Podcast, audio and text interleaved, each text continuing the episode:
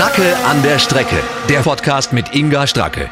Hallo, liebe Fans des Motorsports und Zuhörer bei Stracke an der Strecke. Und heute bin ich zwar leider, leider, leider nicht selbst an der Strecke, aber ich habe Ohren und Augen für mich an der Strecke. Ich habe tolle Gesprächspartner.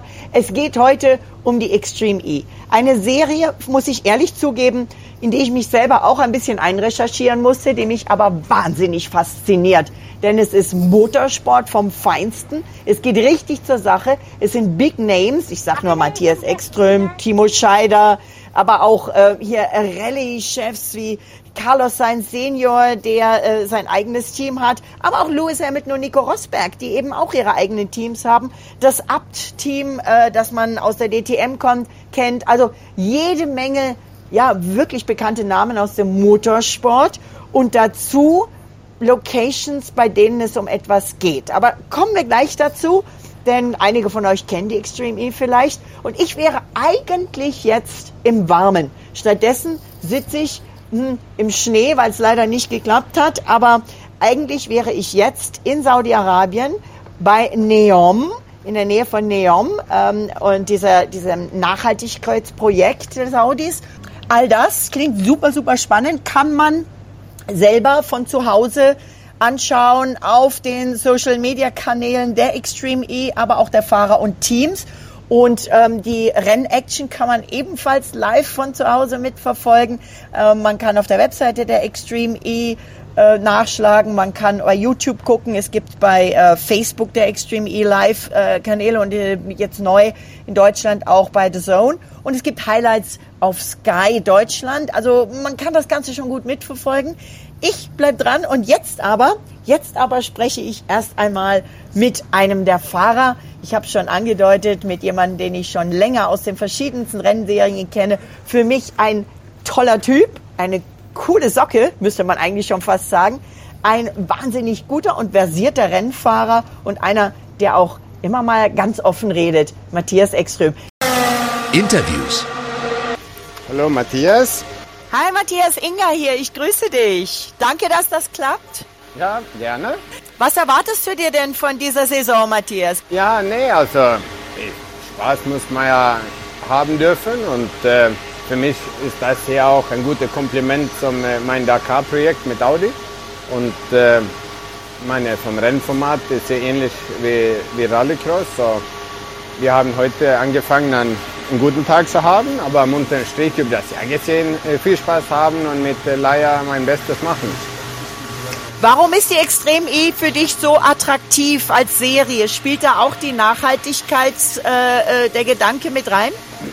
Ich glaube, alle, wo Extrem E mögen, merkt das Rennformat und auch, dass man allgemein an, an Boot schafft, um äh, für die Umwelt irgendwann so zu geben. Also sicher weiß ja jeder, wir würden alle alleine nicht die Erde retten, aber dass man zumindest äh, versucht, äh, die Message, dass alle ein bisschen alltäglich darüber nachdenken kann und viele Sachen kann ich schon für gerade stehen.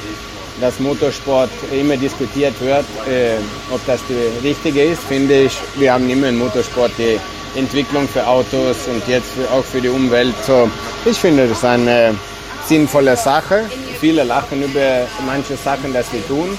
Aber eigentlich geht es ja nicht um die Details, sondern nur um die große Frage, dass alle ein bisschen schlauer sein muss äh, mit vielen Sachen, wenn es um die Erde geht.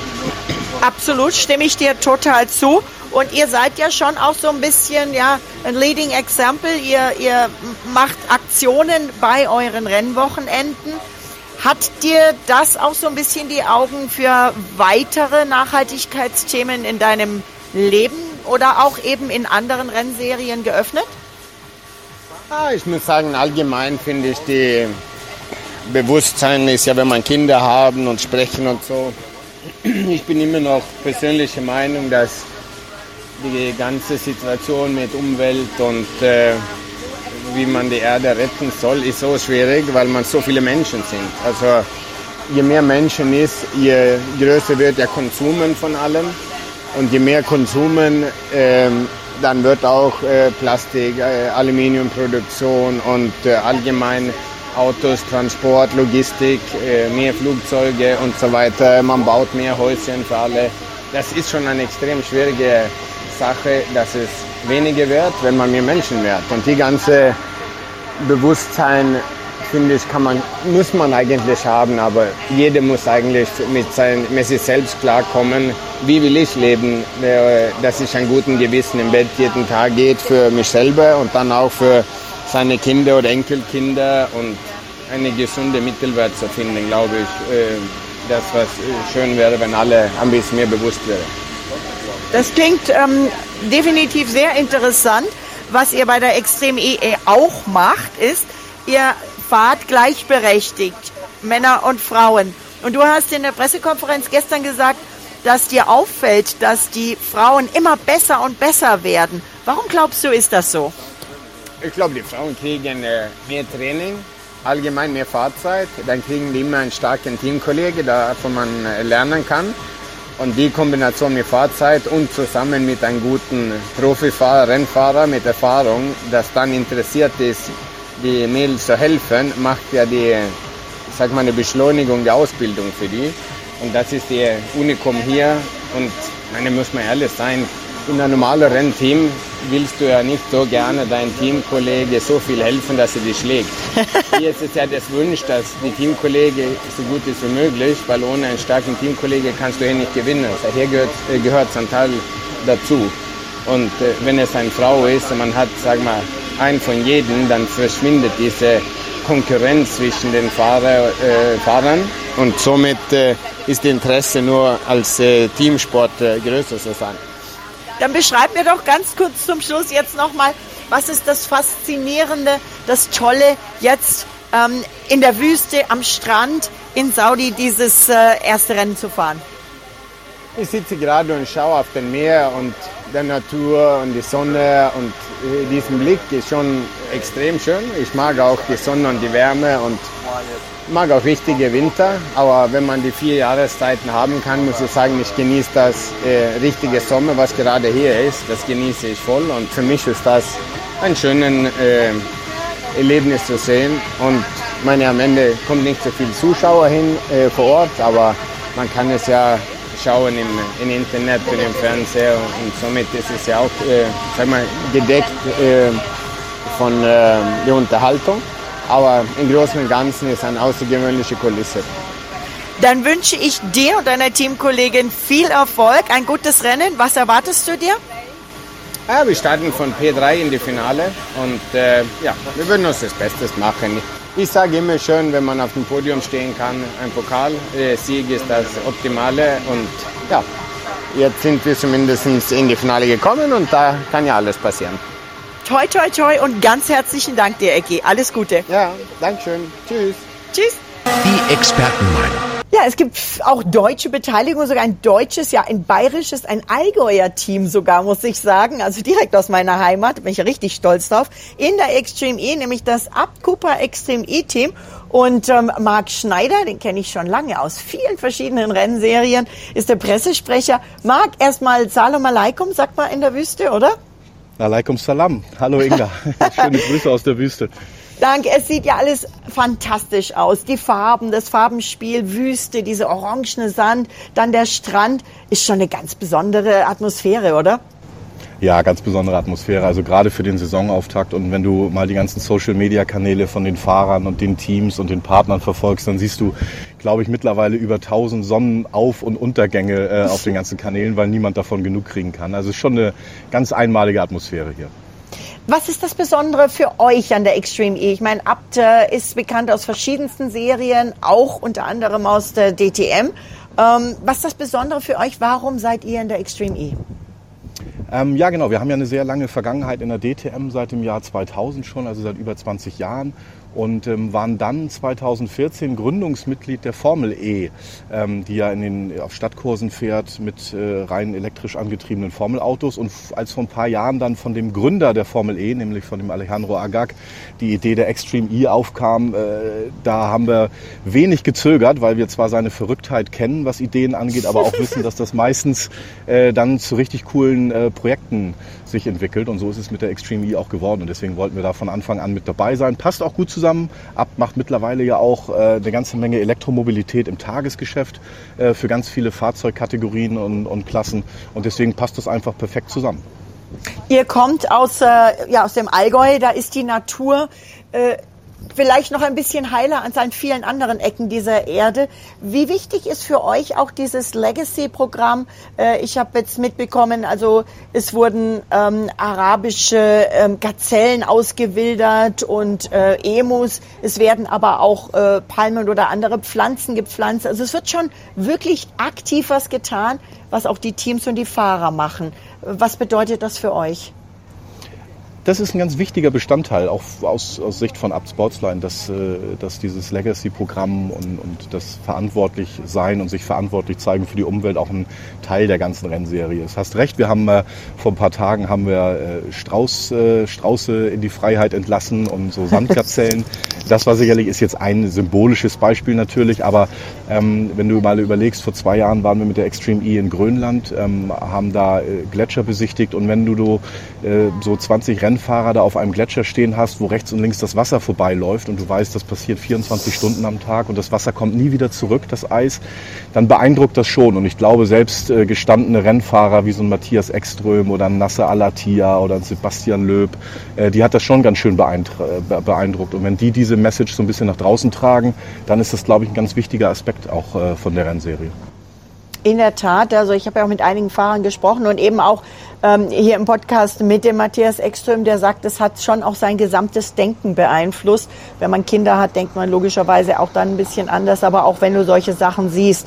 Das heißt, ihr tragt die Message raus, aber nicht nur das. Ihr habt auch richtig cooles Racing und es ist ein straffes Programm und es geht richtig hart zur Sache, oder? Beim Racing in der Wüste. Es geht richtig hart zur Sache. Ja, wir sprechen hier gerade. Ich stehe gerade neben unserer, äh, neben unserem Garagenzelt in der Boxengasse und äh, drei Meter neben mir sehe ich unsere Jungs äh, Jens und Flo, wie sie fleißig die Haube flicken und reparieren, die im letzten Rennen doch arg lediert wurde. Also es ging ganz schön zur Sache hier. Wir sind ja seit heute Morgen hier am, am Racen in Qualifying-Rennen. Jetzt dauert es noch eine Stunde, dann sind wir bei den Finalrennen mit dabei. Es geht ganz schön zur Sache. Also fünf Autos, Race to Race, Head to Head in, in diesem raffen Gelände am Strand entlang. Wir haben auch schon zwei Ausflüge ins Wasser gemacht hier ins Rote Ui. Meer.